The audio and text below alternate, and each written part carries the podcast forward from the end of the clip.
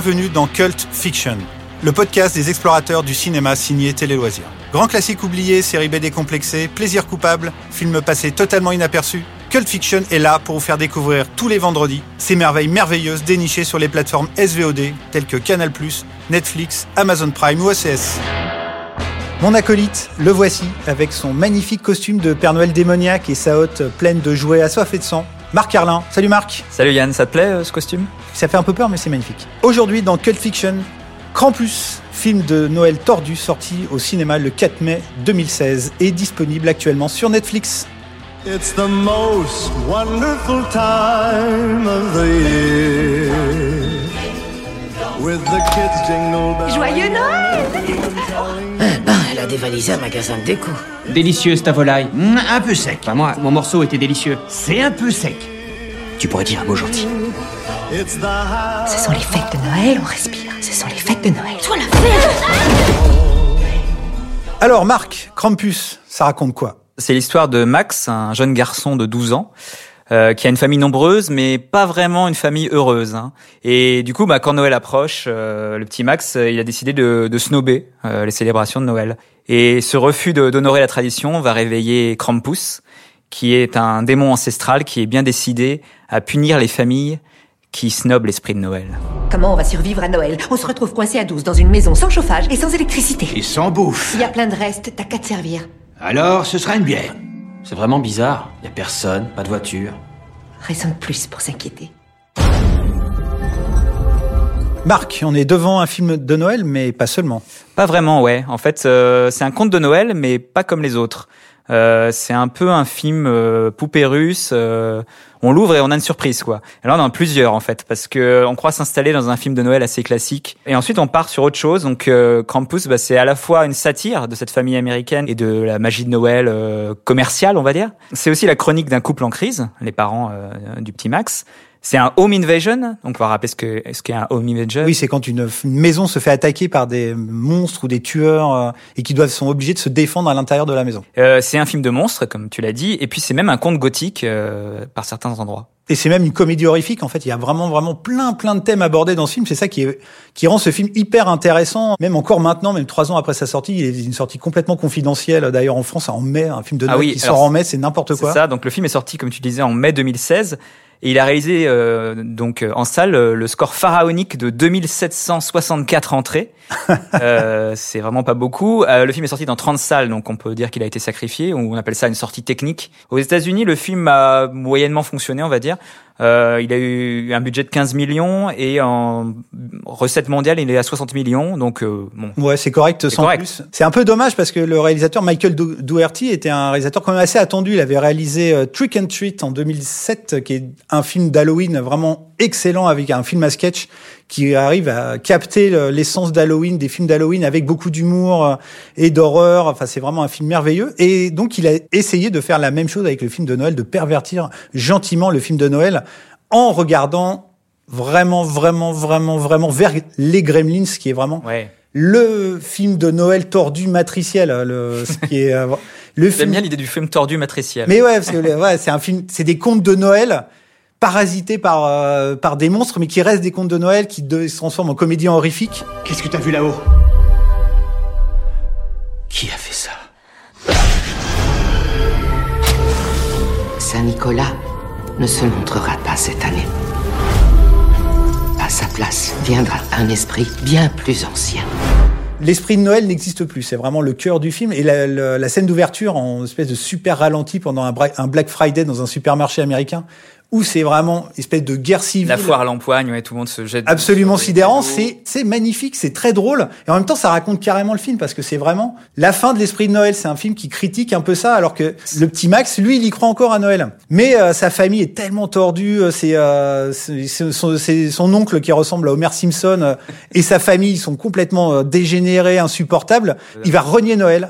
Et c'est là où le Krampus va arriver. Et le Krampus, eh ben, figurez-vous que c'est un personnage mythique qui existe vraiment en Autriche. C'est l'âme damnée du Père Noël. C'est vraiment son double démoniaque. Littéralement, c'est pas un anti-Père Noël, c'est le sbire du Père Noël. C'est le Père Noël qui récompense les enfants sages. Et le Krampus, il vient ch- choper Punir. punir les enfants euh, méchants. C'est un peu le père Fouettard. C'est un démon euh, vraiment sorti de l'enfer avec des cornes et tout. Et ce qui est vraiment spectaculaire dans le Krampus de euh, de Michael Dougherty, c'est qu'il a réussi à transcender complètement son budget vraiment microscopique avec des effets spéciaux magnifiques. Ah les effets sont incroyables. Il y a des petits personnages euh, qui apparaissent euh, à peu près à la moitié du film, notamment euh, des petits hommes en pain d'épices, Gingerbread Man, Ouais. qui sont vraiment extraordinaires. Euh, Il y a évidemment le Krampus, c'est très très réussi, hein, très très beau, euh, effrayant et en même temps gracieux. Et moi, ça m'a fait penser un peu à certaines créatures de Tim Burton, par exemple. Ouais, t'y penses, t'y penses beaucoup. Et le Krampus, effectivement, c'est là où tu comprends vraiment que c'est euh, un Père Noël tordu. Un Père Noël euh, avec des sabots et avec un visage qui ressemble au, cri de Munch. Un Père Noël avec le- la gueule ouverte, qui est en espèce de souffrance permanente d'affronter quelqu'un qui ne croit plus en lui. C'est assez sidérant, ça dit quand même des choses assez, euh, touchantes, alors que à la base, c'est vraiment euh, une petite comédie de Noël euh, un peu horrifique, euh, qui essaye de retrouver aussi un peu l'âme des grands films des années 80. C'est des traces de sabots, d'un élan ou d'un bouc qui avance sur ses pattes arrière. T'as déjà vu ça, toi? C'est Krampus. Lui et ses acolytes ne sont pas venus donner, mais prendre. Les effets spéciaux sont des effets spéciaux en partie, en grande partie mécaniques, ce qui fait que ça renforce encore le réalisme du film et la, la beauté et la poésie du film, quoi. Et il y a un côté effectivement très années 80 et euh, c'est intéressant parce que le film a été réalisé, je crois, juste avant euh, un peu le, la hype Stranger Things. et Ah oui, complètement, ouais. Euh, les années 80, enfin qui utilisent les années 80 vraiment comme modèle et référence ultime. Et on peut même, euh, on peut même aller jusqu'à Maman j'ai raté l'avion parce que t'as à peu près la même histoire aussi avec le gamin. Il souhaite que ses parents euh, disparaissent et effectivement ses parents disparaissent et c'est un peu ça le, le- un peu ça aussi dans Krampus. Donc c'est c'est vraiment un film fun. C'est un film de Noël. C'est pas un chef-d'œuvre. Hein, on, quand même, on vous vend pas un chef-d'œuvre, mais c'est un film vraiment vraiment touchant. C'est une vraie ambition euh, formelle. Scénaristique quand même quelque part c'est un film plus subtil qu'il en a l'air donc c'est vraiment un, c'est un, vraiment un film à découvrir On peut parler un petit peu du casting Ouais. euh, dans les rôles des parents. Donc on a Adam Scott, euh, jeune acteur américain qu'on a vu notamment dans pas mal de séries. dans Park and Recreation Et euh, dans le rôle de la mère, c'est Tony Collette. Ouais, la géniale Tony Collette qu'on voilà. voit dans un nombre invraisemblable de films et euh, que tout le monde a découvert dans Muriel et dans Little Miss Sunshine. Très drôle et en même temps très touchante dans ce rôle de, de mère un peu dépassée par les événements. Ouais, et en fait, le casting fonctionne à merveille. C'est vraiment une des grandes forces du film, c'est qu'il arrive à dessiner des personnages, mais vraiment très très très très vite. Vraiment, on reste avec la famille, on est dans les codes des films de Thanksgiving, des films de Noël, de familles dysfonctionnelles où tout le monde s'embrouille, où c'est drôle, euh, ça se balance ses secrets à la tronche et tout. Les gamins, ils peuvent pas, ils peuvent pas se blairer, mais t'y crois, t'y es vraiment avec eux. Et puis tout d'un coup, t'as le- l'horreur qui arrive au fur et à mesure. Et c'est de plus en plus oppressant, et c'est de plus en plus beau, et de plus en plus violent, parce que c'est quand même, euh, il y a des scènes d'attaque où les euh, les sbires, les elfes, ils sont ils sont vraiment vraiment vraiment flippants. Il y a des choses très étonnantes. Il y a notamment euh, quasiment au milieu du film un- une séquence animée. Donc on révélera peut-être pas le contenu pour euh, voilà parce que c'est quand même aussi un des moments forts du film. Mais il y a une séquence donc entièrement animée qui est vraiment sublime. Ça renforce encore encore plus la poésie euh, vraiment étrange de ce film, qui est euh, bah voilà, ce qui est un vrai super film de Noël. On va faire une chaîne. Donnez-vous la main.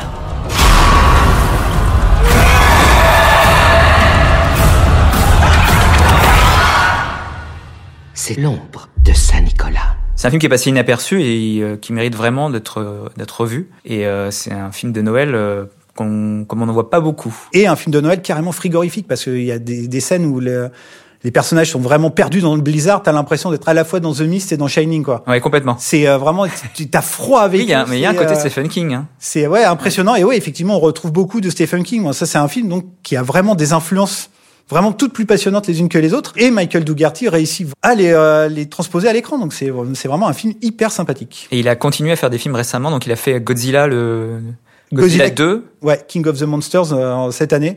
Mais bon, moi j'aime beaucoup le film, mais alors, le film a vraiment pas beaucoup marché malheureusement. C'est un vraiment un petit un petit réalisateur euh, pas pas très connu qui a commencé donc très très fort avec son film d'Halloween. Donc on va voir un peu ce qu'il va donner euh, dans sa carrière. Il est un peu euh, malheureusement un peu perdu pour euh, ce genre de film, donc on verra. Donc là, si vous cherchez un film de Noël euh, à regarder dans cette période un peu différent, eh ben Krampus, c'est pour vous. Pour résumer tout ce qu'on vient de dire avec un talent proprement festif, je dois dire, Krampus, c'est un film de Noël perverti, une comédie horrifique merveilleuse, une comédie familiale grinçante, un émerveillement visuel délicieusement nostalgique, et bien plus encore. Tout va bien. Et puis à Noël, il ne peut rien arriver de mal. Voilà, voilà, il est temps pour nous de reprendre notre quête, telle des chevaliers des temps modernes à la recherche du Graal cinématographique, en espérant vous avoir convaincu de découvrir Krampus, disponible sur Netflix. On se retrouve vendredi prochain pour parler d'un film complètement différent. Salut Marc Salut Yann, salut tout le monde. et bonjour chez vous. Vous pouvez retrouver Cult Fiction sur le site téléloisirs.fr, mais aussi sur les plateformes Deezer, SoundCloud, Pipa, Spotify, Podcast Addict et Apple.